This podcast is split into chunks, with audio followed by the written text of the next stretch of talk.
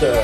Sejam bem-vindos a mais Quadro Externo, o podcast spin-off do Quadro Quadro, onde a gente comenta, dessa vez, o episódio 12 de Rascat Priquinho. 12. Eu falei 12, eu não errei não.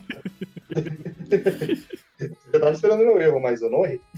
Mas eu estou aqui com Pedro Guilherme Olá, pessoas. E quem disse que o brega não pode ser bom? e Vitor Hugo. Eu amo o pai da Tsubomi e o pai da Erika. Eu acho incrível como Os dois são legais. do- né? dois casais vão visitar ao mesmo tempo lojas vizinhas e nenhum percebe o outro.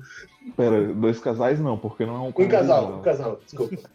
É, É muito bom, cara. Não, não, cara, um vai visitar a loja vizinha do outro e nenhum dos dois se topam, nenhum dos dois percebe que um tá lá.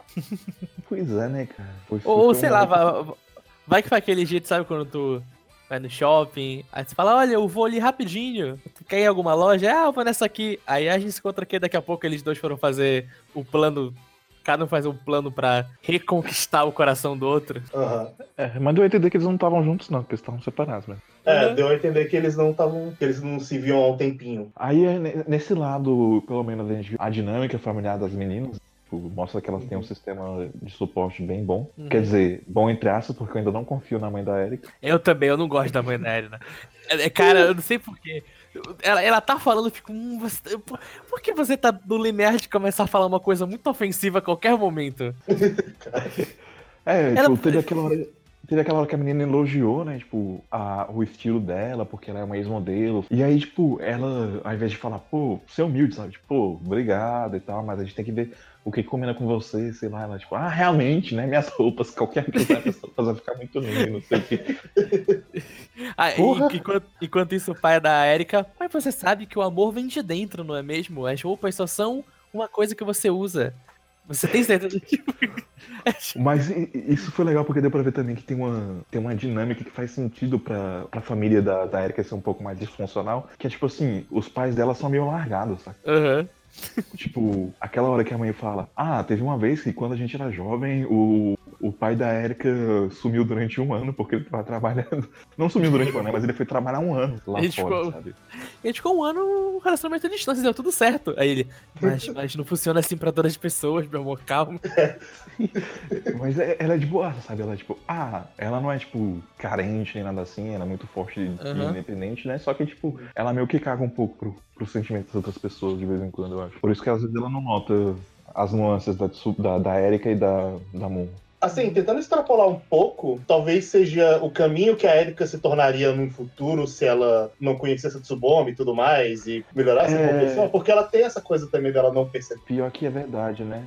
É, no, no começo ela tinha aquilo de falar uma coisa e aquilo ser um meio ofensivo, mas ela não nota, acha que era só uma brincadeira. É, e ela não perceber muito os outros. Então, assim, talvez tenha muito de da mãe da Erika nela, e ela tá Pois desviando é. do caminho disso. É interessante, cara. Eu não tinha tido essa leitura ainda. Mas realmente, agora que Uhum. você falou, faz muito sentido. E eu acho que ela vai aparecer mais no futuro. E vão acabar explorando isso também, né? Então, vamos guardar pra ver. Eu gosto também como o problema desse casal é só que eles não estavam conversando, porque um- uma achava, um achava que ele não valia o suficiente pra ela e outra também tava achando isso, só que achava que ele tava traindo ela com alguém já. Então, tipo, a autoestima deles estava tão baixa que um não tava achando que não era o suficiente pro outro e isso começava a criar coisas na cabeça dos dois. Nossa, eu, eu- eu tinha comentado no Telegram, no nosso grupo, de que a vibe desse episódio foi muito vibe de side quest de Yakuza. Sim. De, é, é- é um problema, é um drama que ele dá uma extrapolada, ma- mas é uma- meio que uma comédia de falha de comunicação de casais, alguma coisa assim.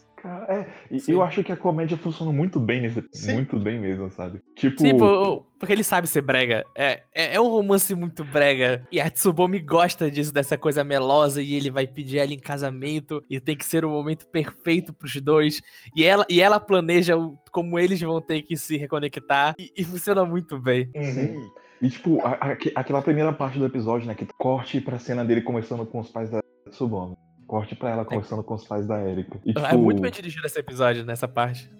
É, o ritmo, o ritmo das cenas foi muito bom, sabe? E, tipo, a piada de um meio que complementava do outro, sabe? Tipo, tinha um back and muito legal entre, entre um e outro. Então, tipo, durante todo esse trecho eu tava muito feliz por rindo, assim. Tanto Sim, que, tipo, sim.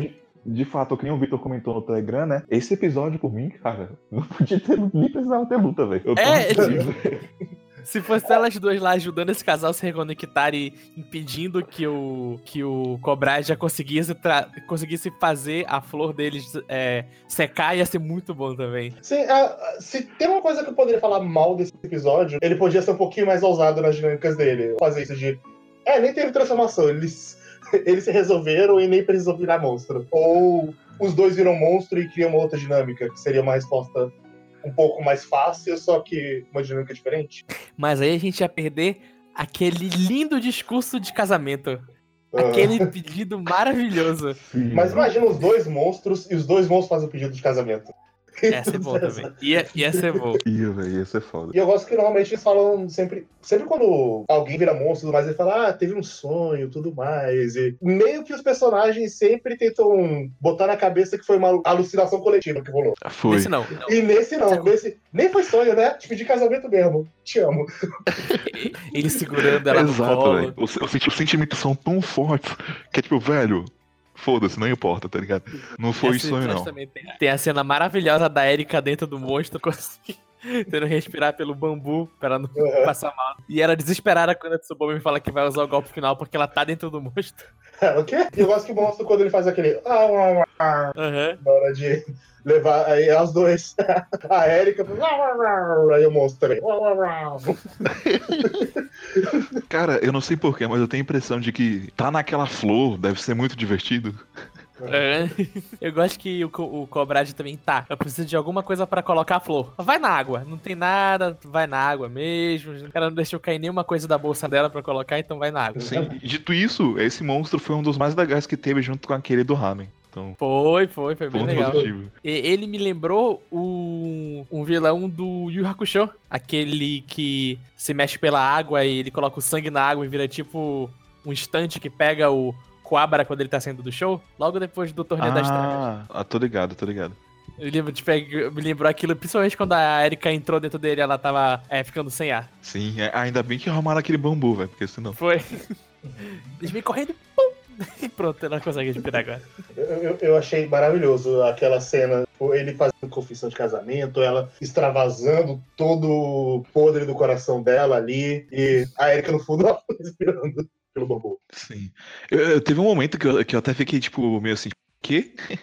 Que foi tipo assim, quando, quando ele escolheu ela, né, pra ser a, o monstro, eu pensei assim, putz, mas isso aí é meio sacanagem, né? Então significa que ela ama ele mais do que ele ama ela. Que ele tá sofrendo, mas ele não tá sofrendo tanto que nem ela. Mas aí depois não, depois o Corbage explica que não, tipo, ela tinha um problema já de autoestima baixa e ela não se valorizava tanto, então, tipo, ela tava sofrendo mais por conta disso também. Uhum. Sim. Ela precisava de mais suporte, então.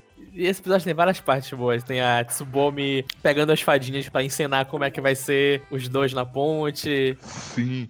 Nossa, e o, e o pai da Erika falando. This is Tsubame! Aquele English maravilhoso. Eu aposto que tem um bonequinho dos dois de fantoche. Ah, claro que tem. Vai ter Deve várias roupinhas deles. Rapaz, eu não duvido nem que tem um boneco deles que saia aquelas sementes pelo cu. Deve ter. Deve ter. Se tem aquelas Baby Alive que caga, tem que trocar a fralda, deve ter o bonequinho que ele Caga caga a semente. sementinha. Exa- Ai, ai. E é, eu acho que é isso, né? Foi um bom episódio. Foi um Uhum. episódio, foi divertido, gostei bastante. Eu só queria realmente que ele fosse um pouquinho mais ousado e mudasse algumas dinâmicas, mas eu fiquei feliz. Sim, sim. Eu também. Mas é isso então. Então, tchau, tchau! Falou, galera.